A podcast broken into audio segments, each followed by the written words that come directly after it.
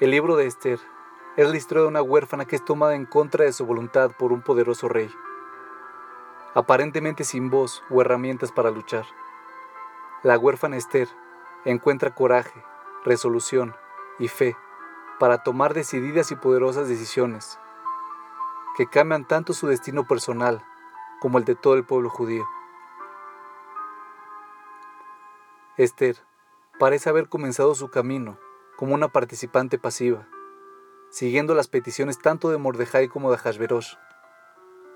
Mordejai le dice a Esther que si ella no toma acción para ayudar a revertir el decreto que buscaba la aniquilación judía, alguien más lo hará. Solamente entonces Esther toma una posición proactiva y realiza las heroicas acciones que todos conocemos. Completamente sola en el palacio del rey, como una judía en secreto, Esther no tenía un hombro sobre el cual apoyarse. Todos tenemos momentos en que nos quedamos sin apoyo, momentos en los que quedamos sujetos a nuestros propios recursos y somos esencialmente forzados a ser proactivos y actuar.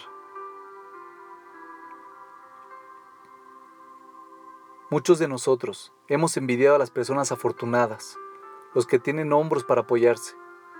Ellos nacieron en la riqueza, tienen familias y parejas que los apoyan. Nada de problemas de aprendizaje. Los compañeros de clase que no saben de divorcios, enfermedades, depresiones.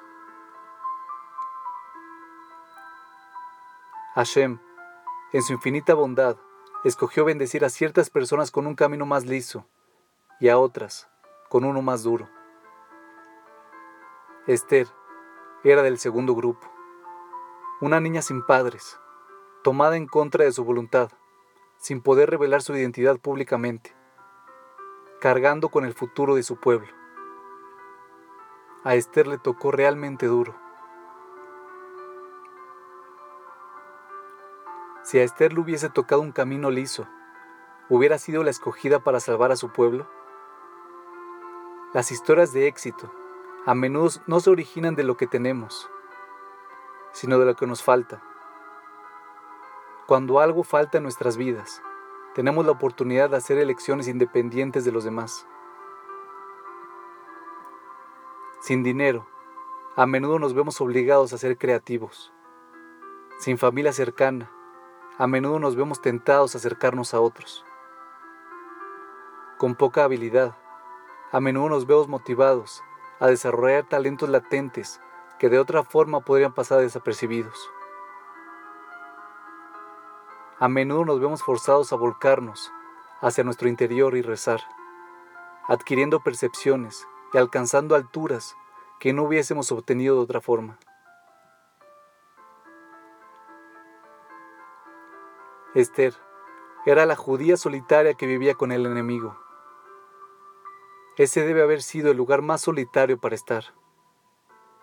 Sin embargo, quizás debido a que su vacío era tan intenso, tan profundo, ella tuvo la oportunidad y la motivación para desarrollar las características que la ayudaron a derrocar hábilmente a un imperio y salvar su nación.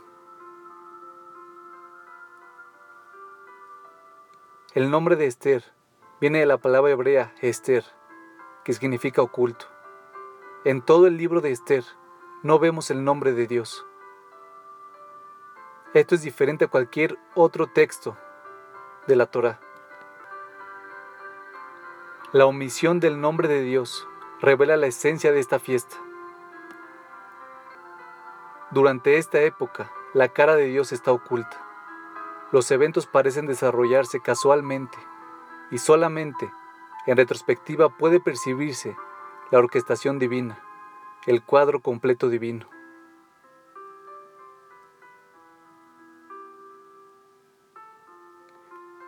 Dios siempre está con nosotros. Nosotros somos sus hijos. Él es nuestro Padre, pero a veces Él se oculta para que nosotros sintamos la carencia, para que sintamos la necesidad y para que sintamos el vacío. Es en ese espacio en donde Esther encontró su verdadera fortaleza y destino. Y es en ese espacio en donde nosotros podemos encontrar el nuestro. Hay momentos en que todos sentimos que la cara de Dios está oculta y a veces se manifiesta en los momentos más importantes de la vida. El camino liso no es necesariamente un voto de confianza y el camino duro no es necesariamente tan terrible como pareciera ser en un principio. A lo largo de ese duro camino, Dios cree en ti. Él sabe que tú puedes cultivar y crecer bajo tales circunstancias. Él sabe que a través de la oscuridad puedes hacer brillar tu mejor interior. Él sabe que el vacío eventualmente se llenará con grandeza y que puedes tener éxito, florecer y estar a la altura de la ocasión, tal como lo hizo Esther.